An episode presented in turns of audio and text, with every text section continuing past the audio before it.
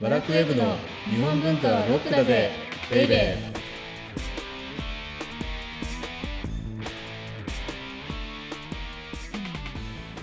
こんにちは。ワラクウェブ元編集部スタッフ、先入観に支配された女、サッチーです。セバスチャン高木です。これ、はい。もういつまでもワラクウェブ元とか言わなくていいんじゃないあ、じゃあ、と思うこんですのけど。後から撮ります。もうこのはい115回で終わりました。はい。もう元でもなくなりました。はい。ですから、うんはい。当番組は先入観に支配された女とセバスチャンが送るという謎の番組になってしまい ました。ですけど、はい。まあいいんじゃないですかね。あのミステリアスで。それにそうですね115回もやってればさすがに分かっていただくんじゃそうないと思うんですけどね。確かに。は。はいい。、で、はい。先日輪島に行ったっていう話は第114回の特典音声ではいご。紹介をさせていただいたので、audiobook.jp をお聞きの皆さんだけ知ってるんですけれどもはい。そこで新しいお茶の飲み方に出会ったでしょはい。ちょっと感動レベルでした、私は。はあの彦十蒔絵っていう蒔絵集団のい。マネージャーというか広報というかをしてくださっている、まあしてくださってるって僕は言うのもおかしいんですけれども、まあ、あの彦十負けってもうまさにもう一心同体少女隊みたいな感 じなのでしてくださっているっていうふうに言いますけど、はい。台湾からいらっしゃってる和和さんっていう方がいらっしゃって、うんその方にお茶を入れてもらった、はい。ねはい小さな急須にはい。だから茶葉の量は一緒ぐらいでしょあれおそらくそうだと思い5ます。グラムぐらいでしょ、まあ、はい。 3人で5グラムぐらい2人で。でも、うんとにかくお湯の量が少なくてそうですね。でしかもはい温度が50度ぐらいかなあれそうですね。さっと飲めちゃうぐらい。だって通常、はまあ玉露とかで60度ぐらいそうですね。60度とか70度とかで。 70度だと玉露だともししかしたら行き過ぎるかもしれないかあら、確かにはいで煎茶でも70度ぐらいだけど、はいそれよりぐーっとうん。温度が低くてはい。で1人何ですかね78滴そうですね。それちょっをと。ほんのちょっと1人ティースプーン2分の1杯ぐらいの量でうん。あれ34分かけて出してるかね、そうですね。じっくり。そしたらあのだからそれがお茶って飲むもんじゃないんだなって思いましたあの時あ、え味わうものっていうことです味かわうものっていう。かはい。香りじゃないやっぱりあー。香りも確かにもう、全然違いましたよ、ね、最近だってサッチ煎茶の勉強してるから、夏目漱石はそんなこと書いてるんでしょそうです香りと、うんあとその味わいとかも、うんうん夏目漱石はあのああ草枕というそう小ですよね説で触れていて、はい、だからあの、この続きは特典音声で今日はあのあサッチーにとうとうと語っていただきますけ い、やれいどやもいやいやはいとにかはいく、あのそうやって煎茶飲むと煎茶の先入観というかお茶ってこういうもんだっていう先入観がガラッはい、うんうんというふううんに崩れ去本るので、ぜひ当、にはい、えー今日の特典音声を聞いていただきたいなと。うん、ということで、うんこの番組は日本文化は高尚なものという先入観に支配されている人々を解放し日本文化の民主化を進めるという崇高な目的のもとお送りしています。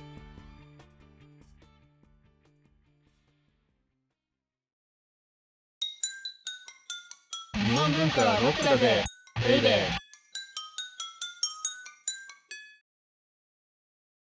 で今日のテーマははいじゃじゃん古今和歌集の最後が素晴らしいですさいすごいシンプルなタイトルだね。いやタイト ルブランクだったんですみません急遽私が あのですまあその通りなんです。今までずっとですねはい古今和歌集おそらく紀野貫之さんが書いた貫之先生が書いたであろううんうんかな女、えー、かな書き下し文によって描かれた、えー序文をですね、見てきたんですけれども、はいもう最後が素晴らしい。最後も素晴らしい最後も素晴らしい。前回ね、はいその構成の妙みたいなものを見たじゃないですか。はいでそんだけのものを見てきて書いてきて読んできてうん最後ですねうん何を言ってるかというとその前までうんちょっとディスってたじゃないですか。ああはいそうですよね有原の成平はそうそうとか、あのはい返上さんがとか、はいはないんか絵に描いた女性見て心動かしてるみたいじゃんとか、うんうん鼻のがししぼんでしまってうんうん色がしわしわというか見えないのに香りだけ残ってるそんな歌だよみたいな2人をディスってる、でそれ6人分ディスってるんですよ。そうですよねでさらにはいもうその6人はまだマシだぜとうんその他の人なんて歌ただ読んでるだけみたいなねあんなのもう、あのツイッターのつぶやきみたいなもんだよみたいなうんうんことをうんう言っんていた、すただ多分ねはいあれってはい今からご紹介する最後のうんことを引き立たせたいためにあんだけ落としたんじゃないかなと思ってあじゃあそれも構成だっだと思うんですよ。へーあのなんて言うんですかスイカ食べるときに塩振るじゃないですか。 まあちょっと例えがえはいいきなり そうするとはい甘さがこう引き立ちますよあね。引き立つはいはい、あその塩だそうそうそう塩だと。おーでもめっちゃめちゃ塩振ってるんだから、その前 に。で、何をじゃあ言いたかっていうと、言いたかったかというと、はいここからまた急展開するんですよ。へえはいだけど今、古今和歌集ができたじゃないかって、またここで高らかに宣言するわけなんです。古今和歌集のことそううそうそうそうそう。へえはい、で、ここからじゃあどんな風にうんうん、最後ですね、うんえー言ってるかというと、うん人まろなくなりにたれと、歌のこととどまれるかな。ですから、はいあの紀貫之あるいはこの時代のもしかしたら和歌うのんうん憧れって柿の本の人丸だっああて、人丸さんはいなくなったけれどもはい、はい、人丸の歌は残ってるよねと。おー確かにはい、うんうん、ですよね。です現から代にまで残ってるぐらいですからねそうなんですよ。ではい「たとえ時移りこと去り楽しび悲しび行き交うともこの歌の文字ある親」ですから、うんはいさっきはね人丸はいなくなっちゃったけど歌は和歌は止まらないよと。はい、で時が移って時代が変わってうん楽しみとか悲しみっていうのが行き交っても和歌があるじゃないかと。おーですから、まあ、どんだけ和歌がこの心の支えになってるか。はいへえで青柳の糸絶えず、はい松の葉の散りうせずして、正木のかずら長く伝わり。これってね、あの、もう掛けこ言葉の、もう連発ですよね。え、だって、はい青柳の糸が、青柳の糸が絶えないように、あるはいは松の葉が散りうせないように、はいそして正木のかずらですからツタですよねあがー長くは這いい伸びるようにはいですから掛け言葉かごめんなさい掛け言葉じゃない英語ですよねですからあー長いっていうことを全て表現するために、あるいはたくさんあるとかっていうことを表現するために柳、青柳だとか松の葉だとか、うんうんえー正木のかずらっていうのを出してきて、うんうんうんはいでその後どうするかというと「鳥の後久しくとどまれらば歌の様をも知り」っていうふうに、にですからはい柳の糸の葉とか、はい、あるいは松の葉とか正木のかずらが長く残るようにうんうん鳥の後ってどういうことかというとねこれ歌の文字なんですよ。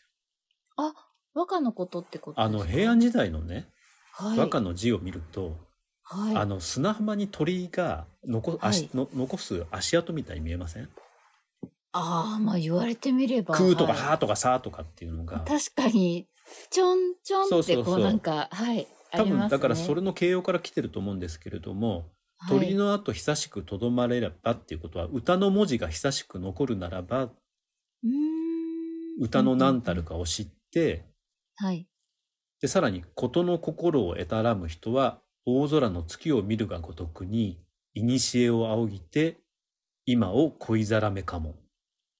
つまり、うーん長く長くうん鳥の跡が残ってるように、うんうん歌の文字っていうのが残りさえすれば、うん。わかる人は大空の月を見て、古を思うと。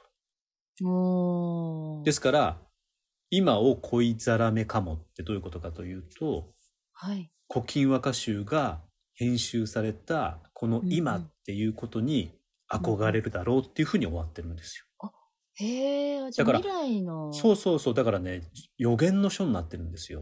うんとにかく歌ってうん。いうものが残っていさえすれば、はい。その心を心得た人であれば、うん。月を見るようにうん昔を仰ぎ見て、はい。それで今を恋ざらめかもの今っていうのは、この古今和歌集が編集された今なので、うんうんこの古今和歌歌集が編集された今に憧れる。るだろうっていうふうに締めてる。ああー。あ、え、じゃあなんかあの場所とかが昔を思って旅してたみたいなうんうんもあそうのそうが、そうそうそうもうこの時から、そうなんですよ。へーあのー今、さちすばらすごいいいことにを今す言ってるんですけれども、はい。珍しくあの褒めてちょ っとあのどうしようかなと思ってるんですそがう、ですね。はい。僕が言う慣れ前てにないかあのら。自分が言おうとし,、してることを言われたっていうのもあるんですけど、あ、あすついままり せん。ね、はいあのー場所の奥の細道をちょっと思い出してほしいんですよ。はい。あの時奥の細道はフレンチだっていうふうにはい言はいはいい。ましたよね。はい、おあっのしゃってそまのした。構成に関して。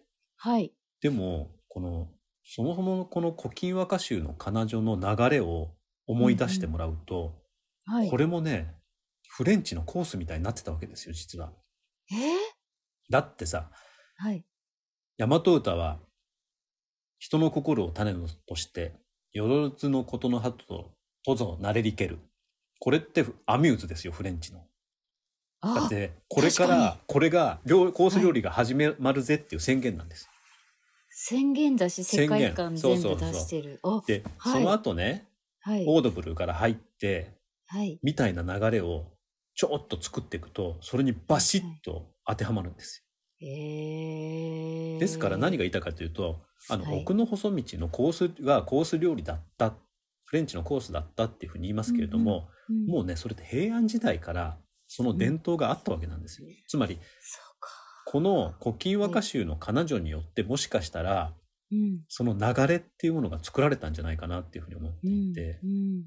うん。はい。ですから前回全体をバクッとした流れで掴んでみましょうって言ったのってそういう意味でそう。ものすごい流れがねできてるわけですよ。すごい。はい。でそこにつながるんです、さね。っきはあの、はいスイカの食べる前にはいはい塩振ったって言いましたけれどうんうんも、うん、はい、デザートを食べる前の何はかいちょっとした休みだったりとか、はい。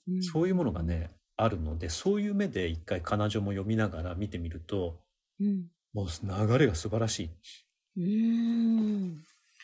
すごいですね。そうやって見ると、ん彼そう女なんですよ、そんなにページ数ないけど、もうね、彼女だけ読めば、はい、はい。もしかしたら日本文化のその根幹をなすもの、その、例えばレンガだって、なんとなくほら流れがあるみたいに言ってましたでしょ、あーで、そのはいはいレンガの流れをもってして奥の細道に当てはめたみたいなことを場所、所をやったんじゃないかみたいな話してましたけれども、はい。それの元々ってこの古今和歌集のこの彼女の流れなんじゃないかなって思うぐらい素晴らしい構成力すごいへえ。すごいながあるというので、で、はい。最後の最後ではい。予言の書になってるわけですよ。す物事の心をわきまえた人は大空の月を見るように古を持ってごい。うんこの古今和歌集が編まれた現代つまり紀貫之にとっての今に未来の人は憧れるだろううーん。だからはい。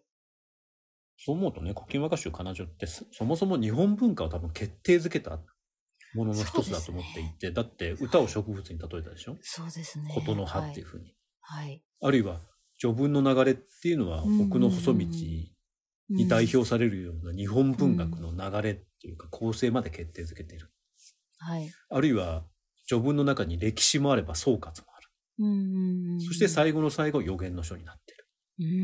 うーん。でこれだけの覚悟をもってして編まれた古今和歌集なのでうん。 300年後今度藤原の定家が新古今和歌集っていうものを編みますよね。ああー、はい、ありますね。そこまで8つの直線和歌集っていうのが編集されている。はい。 300年ですよ。古今和歌集す。ごいですね。うんはい。さらにそこから200年後、はい。新色古今和歌集、色っていうのは続くっていうことなんですけれども、へえ。これがそうい21うの番目の直線和歌集で、はい。これをもってして直線和歌集のあうんうのん歴史っていうのがあるんですけど、ですけどへ、え古今和歌集から500年ですよ。すごいですよね。なんか、今と全然状況も違うことそうをですよ考えると、うん例えば、今から500年前って1500年ぐらいでしょはい、はい、そうです。まだ応仁の乱ぐらいです。そうですよね。その応仁の乱から始まったものが延々と今までつながっていったっうんていうぐらいの、あの、すごい。時の流れ。すごい。で、それのそもそも土台を作ったのが古今和歌集。おーでだから、どんだけそれが強固な土台だったか。うんうんうんうん、その土台を作る上での序の文ですからね。そうですね。ですかすごいら、なはい。あの、すごいんです。で、もう本当にこれで古今和歌集の序文終わりなのであれなんですけれども、さっきも。も言ったように900年ぐらいに古今和歌集っていうのがあのはい編纂されて、はでい。そこから300年間で8つの直線和歌集っていうのが生まれてはい。で古今和歌集から500年間で21の直線和歌集っていうのが生まれてはい。それが多分日本文化で一個一個のあの直線和歌集って序文があるのもないのもあるんですけれども、やっぱりね古今和歌集のこの序文をずーっと引きずってるんですよ。そうなんですね。意識しているというか。。もちろんですすだって千の歌を選んでっていうこと自体、その発想自体が多分古今和歌集によって作られたものだと思うので、うーん。ですから500年あるいは500年って、はいもちろん直線和歌集は終わってますけれどもその後レンガであるとか俳句っていうふうにその心っていうのは読み継がれてるわけなのでですかはらい1,000年ぐらいの文化っていうのをうん。作っちゃったんですよね。すって考えると、ごい。は古い。今和歌集の序文だけは、あの、彼女だけは何を差し置いても読んでほしいなうーん。なんか理由がわかりました。と。はい。ということなんで、はいこれ何回ぐらいやったか忘れちゃいましたけれども、あの、はい彼女の部分だけでも少し、もしよろしけれうんうんばうん聞いていただいて、で、実際彼女を読んで、うん。なるあの、見ると、本当にその、あの、魅力っていうのが伝わるんじゃないかほなと。ど。はい。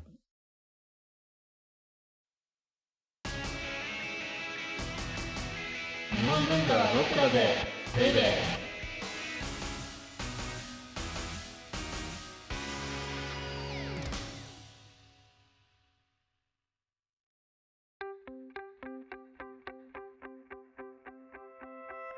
オーディオブックドット JP をお聞きの皆様にはこの後特典音声があります。サッチーにはね、あの、煎茶道のすすめっていう素晴らしいすごい特典音声 あ。す ごがい。あるので、引きずりますねぜひはい聞いてほしいですよね。はい。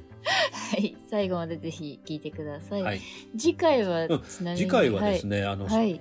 何回も前に予告したようにじゃあ、あの古典の最初の一文だけ読んでいきましょうっていうああー、そこに。はいだって、はいあのはい古今和歌集をしつこくしつこく読むとその序文とか最初の大切さってわかると思うんですよ。はい。そうですね。では他の古典ではどういうことを描かれてるさ、うんうんうんうんどんな最初の一文だったかっていうことを知るともしかしたら、はいあの今まで古典っていきなり中に入っちゃってたねあるいは概要ばっかり見てたんですけれども、やっぱり最初の一文の重要性っていうのが、あの最初の一文比較論みたいなね、はいことっていうのはすごく面白いと思うのでそれをやっていこうかなと。はい、お相手はセバスチャン高木と先入観に支配された女、サッチーでした。